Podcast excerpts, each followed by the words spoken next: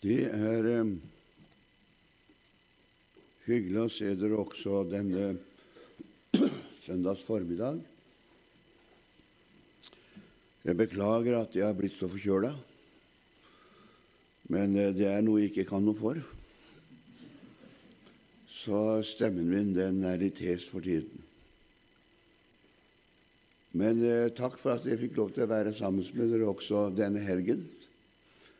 For min del så er det alltid givende å komme hit og være sammen med dere. Jeg gleder meg alltid til det, å dele Guds ord.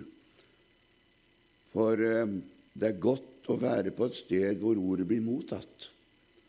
Og derfor så er det deilig å tale Guds ord iblant dere. Jeg eh, har I går så talte jeg litt om menigheten og jeg skal gjøre det også i formiddag, si litt om menigheten. Jeg har vært veldig opptatt av det i det siste tid. Det er noen få tid jeg er opptatt av. Jeg er opptatt av menigheten i den siste tiden. For jeg ser hvordan menigheten drives i stykker på mange steder og mange ting. Så ser jeg også at eh, når menigheten drives i stykker, så blir dette med Jesu gjenkomst, dette med at Jesus skal komme igjen, dette blir også noe som skyves bakover. Forventningen blir ikke til stede. Derfor har jeg også reist veldig mye rundt nå og talt om endetiden. Og vi lever i en veldig spennende tid for oss kristne. Eh, vi lever ikke noe spennende tid for de ugudelige.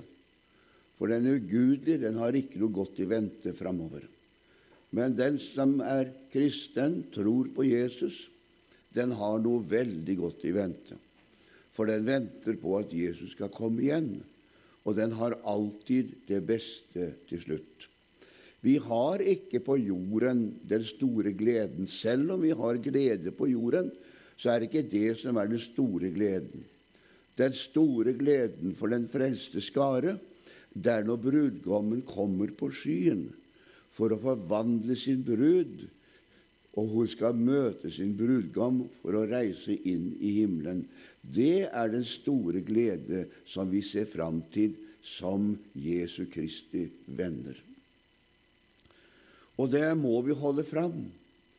Ellers så begynner det å sakke akterut, og så mister vi forventningen til at Jesus skal komme igjen.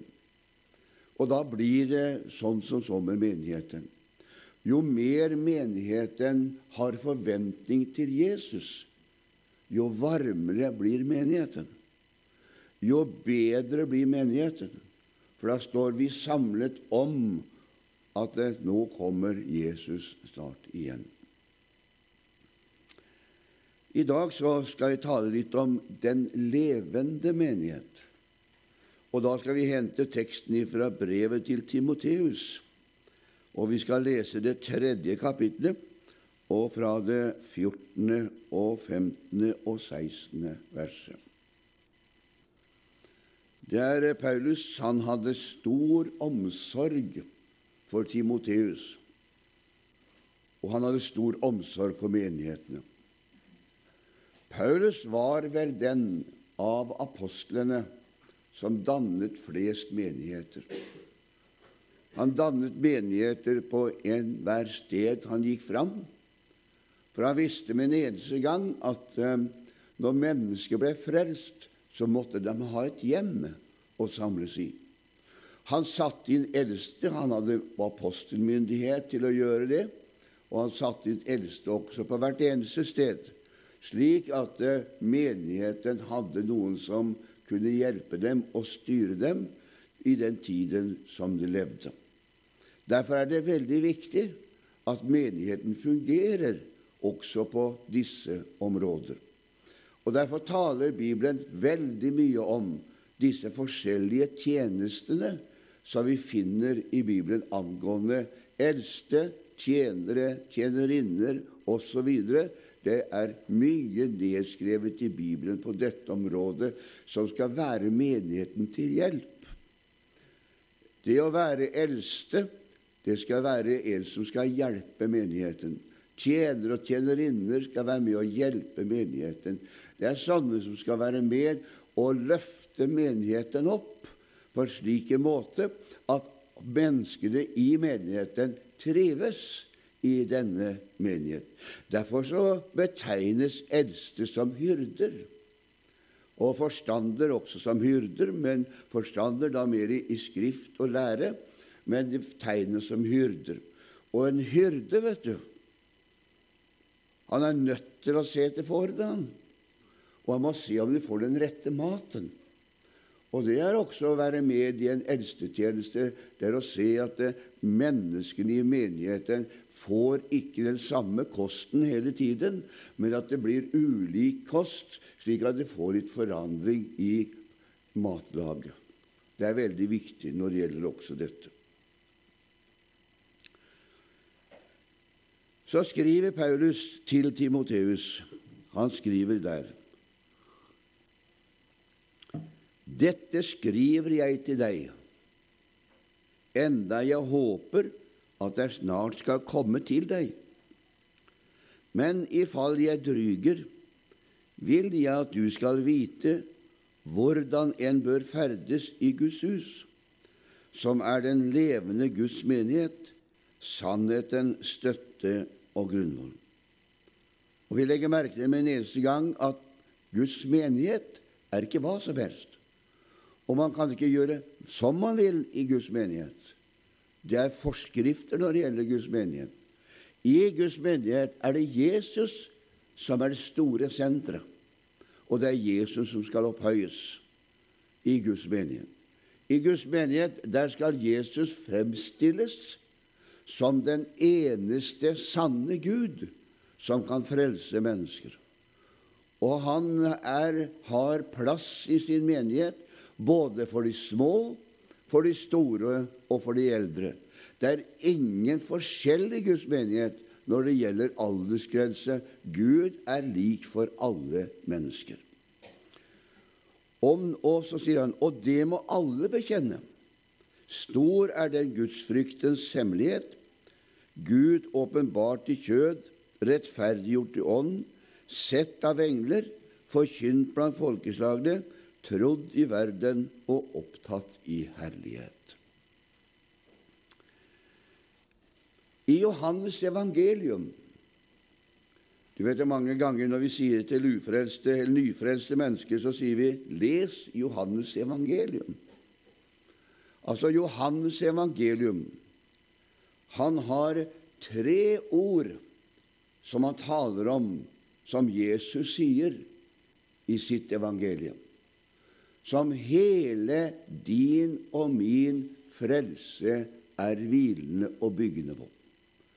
Hele menigheten er bygd på dette. Og det er det ordene det er fullbrakt. Fantastisk. Det betyr at alt er ferdig, det. Det betyr at det er ingenting tilbake som skulle vært gjort. Og det gjør at eh, Guds menighet, som er deg og meg, går inn i et ferdiglaget system som Gud har ferdiglagt på forhånd. Vi har et fantastisk bilde i Det gamle testamentet på Adam og Eva. Du vet ja, at det tok seks dager for Gud å skape det han skapte. Men han skapte ikke Adam til å begynne med, ei heller Eva til å begynne med. Han skapte alt det de trang til å begynne med, slik at de, når de ble skapt, ble de skapt inn i et fullkomment og ferdig skaperverk som Gud hadde lagt ferdig for dem. Sånn er det i den åndelige verden også. Når vi blir frelst, så blir vi frelst i det fullkomment skaperverk som Gud har tilveiebrakt for oss igjennom Jesus Kristus og på Goldas kors. Så vi har alt som tjener til liv og gudsfrykt i Kristus Jesus i det åndelige verden, fordi menigheten har fått alt igjennom Jesu død og forsoning. Og derfor hviler hele systemet på. Det er fullbrakt. Halleluja. Er det ikke herlig? Det betyr at du trenger ikke gjøre noe selv for å få det til. Du kan få lov til å bare gjøre det Han har befalt deg å gjøre, og sier deg å gjøre igjennom denne boka. Noe mektigere enn disse ordene har aldri vært uttalt på jord, og kommer aldri til å bli uttalt noe mer eller Det er gjort en gang for alle. Det var et mektig triumfrop oppe på Golgata-høyden. Det var et seiersrop som gjallet inn i hele åndeverden. Det er fullbrakt. Hele skapningen ventet på det ropet. Hele menneskeslekten ventet på det ropet.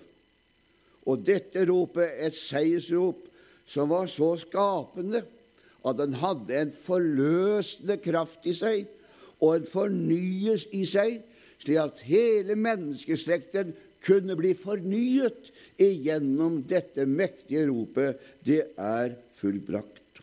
Derfor er ikke menigheten sammensatt av en del interessemennesker som har interesse nettopp for disse områdene på dette måten, langt derfra. Menigheten er Guds mesterverk. Halleluja. Ser du det? For det må du se. Menigheten er Guds mesterverk. Og jeg har lyst til å se det med en gang. Hvis du ser deg i speilet når du kommer hjem Det regner jeg med at du kan gjøre. Gå i speilet og se deg. Så ser du Guds mesterverk. For det første er du den ypperste av alle skapninger på jord. For du er Gud lik. Er det ikke fantastisk? Vi er et avbildning av Gud. Jeg, jeg, jeg, jeg blir så begeistra når jeg gjør for jeg ser meg i speilet, og så, og, og så sier jeg jeg er avbildning av Gud. Han har født meg. Han er min skaper og opprettholder. Guds mesterverk. Men så ser jeg noe mer. Jeg ser at også som menneske så er jeg en ny skapning i Kristus Jesus. Halleluja. Og det gjør nemlig at jeg er født på ny til et levende håp. Og det jeg ikke ser med det blotte øyet, ser jeg med troens blikket. For Bibelen sier at når det ytre begynner å gå under, så går ikke det indre under. Det fornyes dag for dag. Halleluja. Og jo gamle jeg blir, jo nærmere blir jeg den stunden da jeg skal forvandles og møte Han som min sjel elsker. For det er en lov. For en lov i Bibelen og en lov i verden at alle mennesker må dø. Og det er herlig å dø når man tilhører Jesus. Vet du hvorfor? For om han enn dør, så lever man allikevel. Det er det som er så fantastisk med det fullbrakte verket på Golgata Og Derfor sier Jesus, 'Den som tror på meg' Er det herlig? Den som tror på meg, skal leve om han enn dør. Så jeg, det, er, det, er noen ganger jeg, kanskje, det er noen ganger jeg sier det til Toril når vi legger oss om kvelden, og, og, og, vi har det litt sånn, og vi ber litt til Gud, og så, og så har vi litt morsomt også. Så sier jeg, 'Du, mamma', sier jeg, om du finner meg død i morgen tidlig Ja, for døden er en del av livet. Det er ikke skremsel. Det er en del av livet. Så ikke tro på det, sier jeg. For det er bare han gamle Torstein som ligger der, sier jeg. Men han Torstein, som er agent til Torstein, han lever i beste velgående på den andre siden. Halleluja. Tenk å ha en sånn fantastisk framtidshåp og forventning i sitt indre. Det er fenomenalt. Og det er bare fordi at Jesus ropte det ut. Det er fullbrakt. Det Vi lever på det, vi. Vi lever på dette vi. Altså, vi lever på det på denne måten. Når Gud, mennesker omvender seg til Gud, og Gud skaper, så gjør Gud noe nytt, han. Fantastisk. Han gjør noe nytt. Og Derfor så leste jeg at dersom noen er i Kristus, er han en ny skapning. Det gamle er forganget, se, alt har blitt nytt. Halleluja. Tror du på det? For det må du tro på. For det hviler ikke på deg. Det hviler på det fullbrakte verket som han har gjort på Golgatas kors. Det hviler hele dette på dette. Den menneske som omvendte seg Gud, blir ved den nye fødsel omskapt i sin personlighet. Vi blir et annet menneske. Du vet at det, det, det står om Saul, den, den, første kongen i Israel, og, og, og, Saul. Og Samuel salvet Saul til konge. Han, eh, han var folkets konge. Han var ikke Guds konge. Men han var folkets konge. Folket valgte Saul. Han var folkets konge. Men eh, denne Saul han møtte en hel del profeter på sin vandring. Og så sier Samuel, når du møter dem profetene, skal du også komme i profetisk henrykkelse og bli til et annet menneske. Det er fantastisk. Et annet menneske.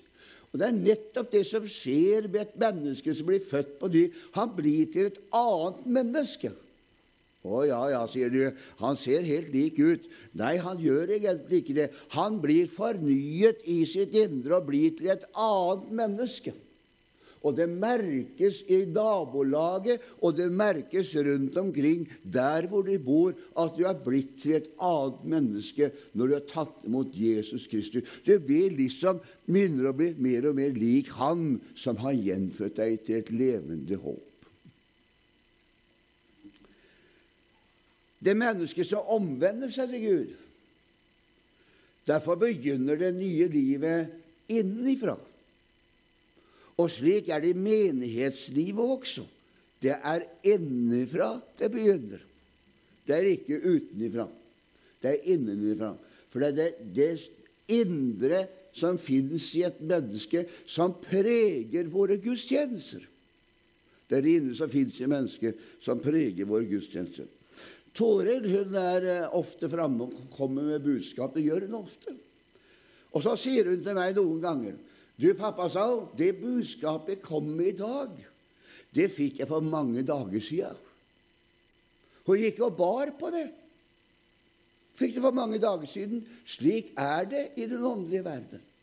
Du og jeg vi kan gå og bære på ting i vårt indre, og så kommer den dagen da Herrens velbehag at nå skal det komme fram. Og så kommer det fram fordi at vi har et indre gudstjeneste som vi gjør, og så blir det et ytre velsignelse for dem som lytter til. Det nye livet starter på innsiden. Innsiden.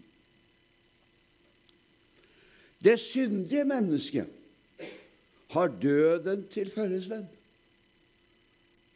Den som synder, skal dø. Det er en forferdelig tilstand. av døden som menneske.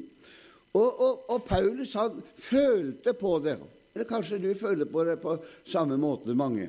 Paulus følte på det når han kommer til Romerbrevet 7. Da ser han på seg sjøl, og så ser han også på det indre og det ytre, og så blir det en kollisjon.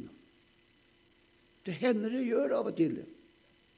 For vi ser til det ytre, og så ser vi 'Jeg elendig menneske, hvem skal fri meg fra dette dødens legeme?' For vi syns ikke vi er slik som vi skulle være. Da kommer heldigvis svaret. Og svaret lyder sånn Gud være takk ved vår Herre Jesus Kristus. Halleluja.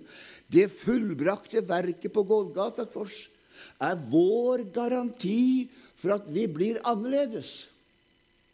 Halleluja. Fenomenalt, ser du. Det blir annerledes. Det er vår garanti.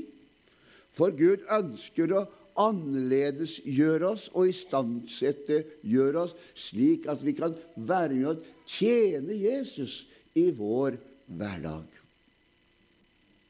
Det hender vi møter mennesker på vår vei, det gjør du også, som har det vondt. Hender, det. Da kjenner den gjenfødte sjel en medynk med det mennesket automatisk. Han klarer liksom ikke la det passere. Han kjenner medynken.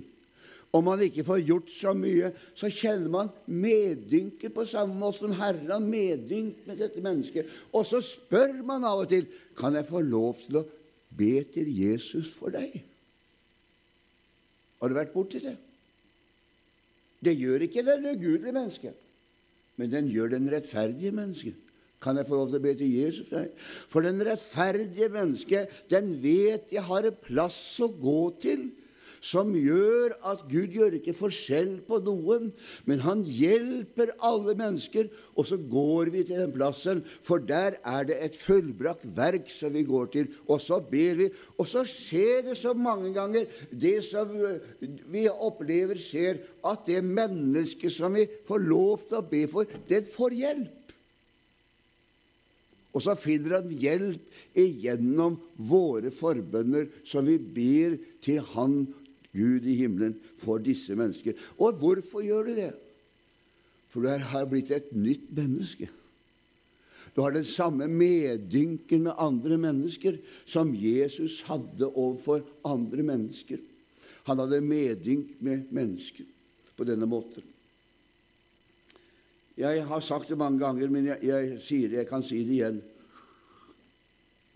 Jeg har en svoger som kommer til meg hver eneste dag. Hver eneste dag, og to ganger om dagen, som regel. Kommer på morgenen, og så kommer han på ettermiddagen. Så spurte jeg en gang hvorfor kommer du så ofte. Og så sier han Han er ikke frelst. Men så sier han det er så godt å være her. Her finner jeg roen. Derfor kommer jeg sånn. Og så veit jeg det at dere er glad i meg, sånn. Ja. Og så var det noen som sa det, sa det til meg en gang Det var en, noen av hans søsken sånn At du orker, at du gidder å ha besøk av han hver eneste dag. Jeg hadde ikke klart det, sa han. Nei, sier jeg. Men jeg klarer det, sier jeg. Vi har andre tanker. Jeg viser gjerne at han skal bli frelst, jeg skjønner du. Og komme til sannhetserkjennelse. Og derfor må han få lov til å gå inn til den dagen han blir det. Det er målet mitt. Det er målet mitt. Og det jeg ikke tenker på, men det er det at han, han, er, han, han uh, sitter og ser på Visjon Norge. Han kan mye mer om Visjon Norge, han enn meg. Og hver eneste lørdag så skal han hjem igjen å høre på Lisa, som han sier. Kan ikke unnvære den. Og han kan alle sangene. Og han synger med. Det er bare det ene skrittet som skal til. Den stoltheten som må til for at han skal bli frelst og komme til sannhetserkjennelse. Og Derfor så ber jeg hver eneste dag Gud åpenbar at han er en synder som trenger frelse. For det er bare Ånden som kan åpenbare det. Da vil han oppleve det som jeg lengter efter, et liv sammen med Jesus og en evighet sammen med Jesus.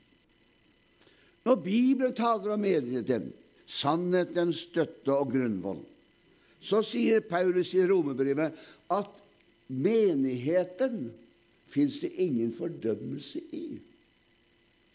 Du vet, han der Biliam han prøvde å banne Israels folk. Men han fant ikke noe å forbanne. For Gud hadde nektet han å forbanne Israels folk, for det fantes ikke noe galt i Israels folk. For Israelsfolket var beskyttet av det fullbrakte verk. Og du og jeg vi er beskyttet av det fullbrakte verk. Og derfor kan Paulus skrive i Romerbrevets åttende kapittel, når han har gått gjennom disse kapitlene, så er det da ingen fordømmelse for dem som er i Kristus Jesus. Halleluja. Det er menigheten. Er det ikke herlig? Det er deg og meg, det. Ja, jeg gleder meg at jeg står sånn. Hadde det ikke stått sånn, hadde jeg ikke trodd det. Men jeg tror på det som står. Det er ingen fordømmelse for den som er i Kristus Jesus, for det fins en livets ånds lov som Jesus har ordnet med på Golgatas kors da han sa det var fullbrakt. Da var det livets ånds lov som trer inn i materien. Og hva gjør denne i livets ånds lov? Jo, den frigjør meg ifra synden og dødens lov. Halleluja. Er det ikke fantastisk? Den, den bare ikke setter meg fri en liten stund. Den frigjør meg. Det betyr den tar meg ut av syndens fangenskap og setter meg i frihet. Og det er bare den som er i Kristus, som er virkelig fri. Og så sier han meg frigjort fra synden og dødens lov, for det var umulig for loven, maktens ut på grunn av kjødet. Det gjorde Gud. Halleluja. Det gjorde Gud. Og Derfor så sitter Jesus sammen med Nikodemus denne natta, vet du, som vi leser om i Johannes evangelium, det tredje kapittel. Denne skriftlærde som burde ha visst alt det her. Men var bare det at den skriftlærde han hadde det her oppe, og ikke her nede. Og det som var forskjellen. Den skriftlærde hadde det her oppe, skrevet på lovtavler. Her oppe hadde han det. Og prøvde å tilfredsstille Gud for å nå fram. Men når han møter Jesus, så møter han en mann som kunne fortelle han at så har Gud elsket deg, Nikodemus, så han har elsket verden at han gav. Du klarer ikke tilfredsstille Gud, men Gud tilfredsstiller oss. Er det så fantastisk? Du klarer ikke å komme Gud i møte med noe ting, men Gud kommer deg i møte med alt. Og Derfor sier Gud til Moses da han skulle bygge dette fantastiske tabernaklet, så sier han du Moses, når du starter med det tabernaklet, vet du, så må du starte inni det aller helligste. Du må begynne med nåde, for Gud starter alltid med nåde. Fra Guds side er det alltid nåde. Der må du begynne, og så får du avslutte ute ved brennofferaltet til slutt. Og når vi møter Gud, så er alt sammen ferdig. Det er fenomenalt. For da har Jesus gått ifra nådestolen. Han har gått ned til gullalteret. Han har gått ned til skuebrødsbordet, til lysestaken. Han har gått til karet, han har gått ned til brennofferalteret. Han har gått gjennom hele rekka og avslutter med døden som en seier. Og kan si det er fullbrakt. Han har gått gjennom det hele, fra øverst til nederst. Så når vi kommer inn gjennom porten og skal inn i Guds rike, så kommer vi til brennofferalteret, så oppdager vi plutselig at det er jo fullbrakt. Offeret er i orden. Det gjorde Gud da han gav sin sønn den enbårne, for at hver den som tror på ham, ikke skulle fortapes, men skal ha evig liv. Fantastisk. Og så kan vi få lov til å gå videre sammen med Jesus igjennom livets mange forskjellige gjøremål. Og så opplever vi at det derre ordet, det er for Det runger i våre ører og våre hjerter og våre sinn og våre tanker. Det er fullbrakt. Uansett hva som skjer, så er jeg et Guds barn på vei til himmelen. Og så går vi. Og så oppdager vi plutselig at det, når vi kommer forbi brennofferalteret, så møter vi kobberkaret. Og så kjenner vi med nedgangen at når vi vasker oss i kobberkaret, altså gjennom ordet, så kjenner vi at vi får et vannbad i ordet som renser oss under vandringen. som gjør at vi blir reine. Og hvor mange ganger har ikke du sittet og lest Guds ord, og så har du kjent at ordet har tatt tak i deg? Ordet har gjort noe med deg. Og så kjenner du tårene kan komme, gleden kan komme, og så begynner du å fryde deg over altså Akkurat som du har vært på, på, på badstua og fått en skikkelig renselse. Ordet gjør noe med deg fordi at han sa 'det er fullbrakt'. Det som gjør det fantastisk, det er Guds menighet. Det er fullbrakt. Og det hviler Hele menigheten hviler på den guddommelige grunnen. Og det er ikke bare bevis på at Gud er kjærlig som gjør dette her. Det var en guddommelig nødvendighet da Jesus kom. Det var guddommelig nødvendighet han kom.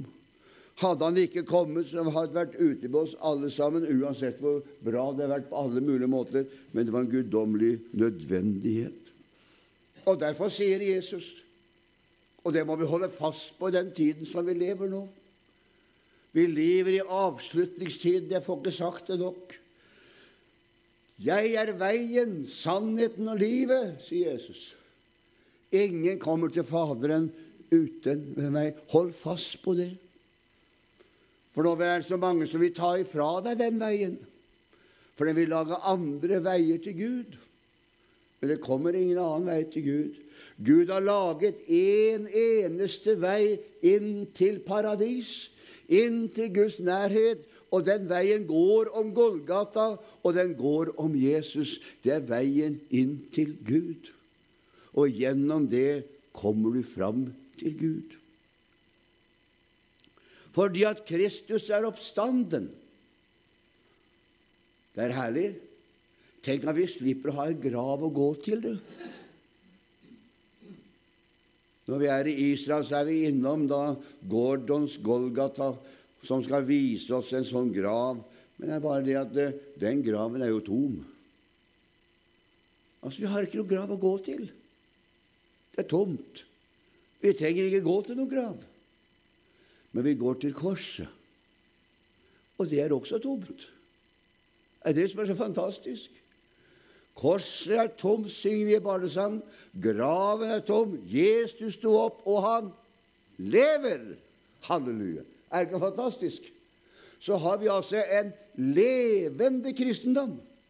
Vi har et levende evangelium fordi at vi har en levende Jesus som har stått opp ifra de døde. Og hvis vi har en levende Jesus og et levende evangelium, da har vi et evangelium som har kraft i seg. For det er bare han som har stått opp i en døde, som hadde denne kraften. Og Derfor sier Jesus også til, til folket når han var på jorden, 'Jeg har makt til å gi livet mitt, men jeg har også makt til å ta det igjen.' Den makten fikk jeg av min far. Halleluja. Derfor har han makt til å reise deg og meg også opp igjen ifra det døde. Fantastisk. Kristus er oppstanden, lød det som et triumfrop igjennom haven. Kan du tenke deg fantastisk? De kom for å se til den døde, men den døde var ikke der. Og så går det opp for dem. Han er oppstanden. Det lød som et seiersrop igjennom dette. Og det er seiersropet. Det skal lyde gjennom Guds menighet til alle tider.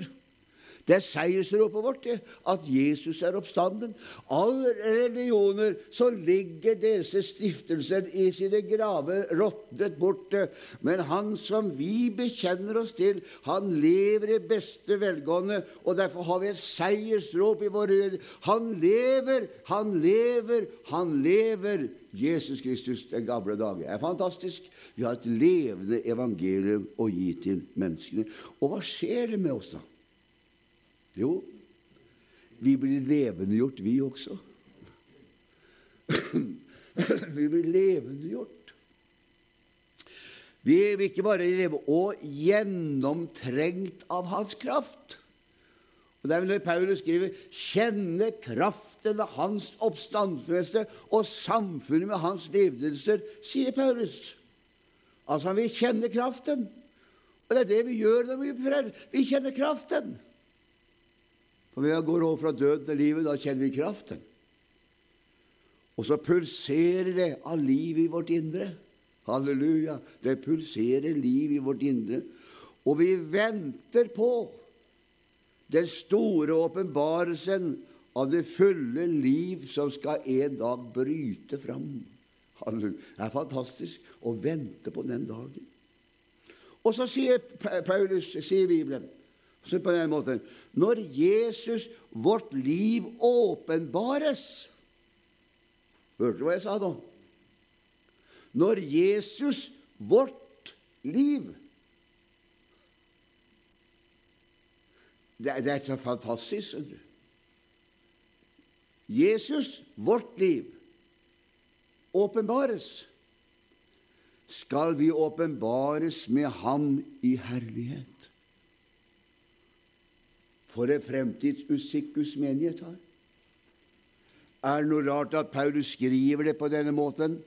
Skulle jeg dryge, skal jeg bare fortelle deg litt om du er ferdig i Guds menighet, som er Guds levende støtte og grunnvoll. Han skriver på den måten. Og Derfor begynner Paulus, eller avslutter Paulus Efeserbrevets første kapittel. Så avslutter han sin Å, kan dere få åndens opplyste øyne nå, og deres hjerte kan få se dette her. Hvor rik på herlighet hans arv er iblant de hellige. Du har en fantastisk arv som du finner i himmelen i Kristus Jesus. Den arven er din, fordi at du er en del av Guds menighet så må Gud velsigne deg, du Guds menighet, på dette sted. Gud velsigne deg, du Guds menighet. Du har all framtid i Kristus Jesus. Og husk, det er fullbrakt. Og det kan til å være fullbrakt. Og det kan til å bli fullbrakt gjennom evigheters evighet. Amen.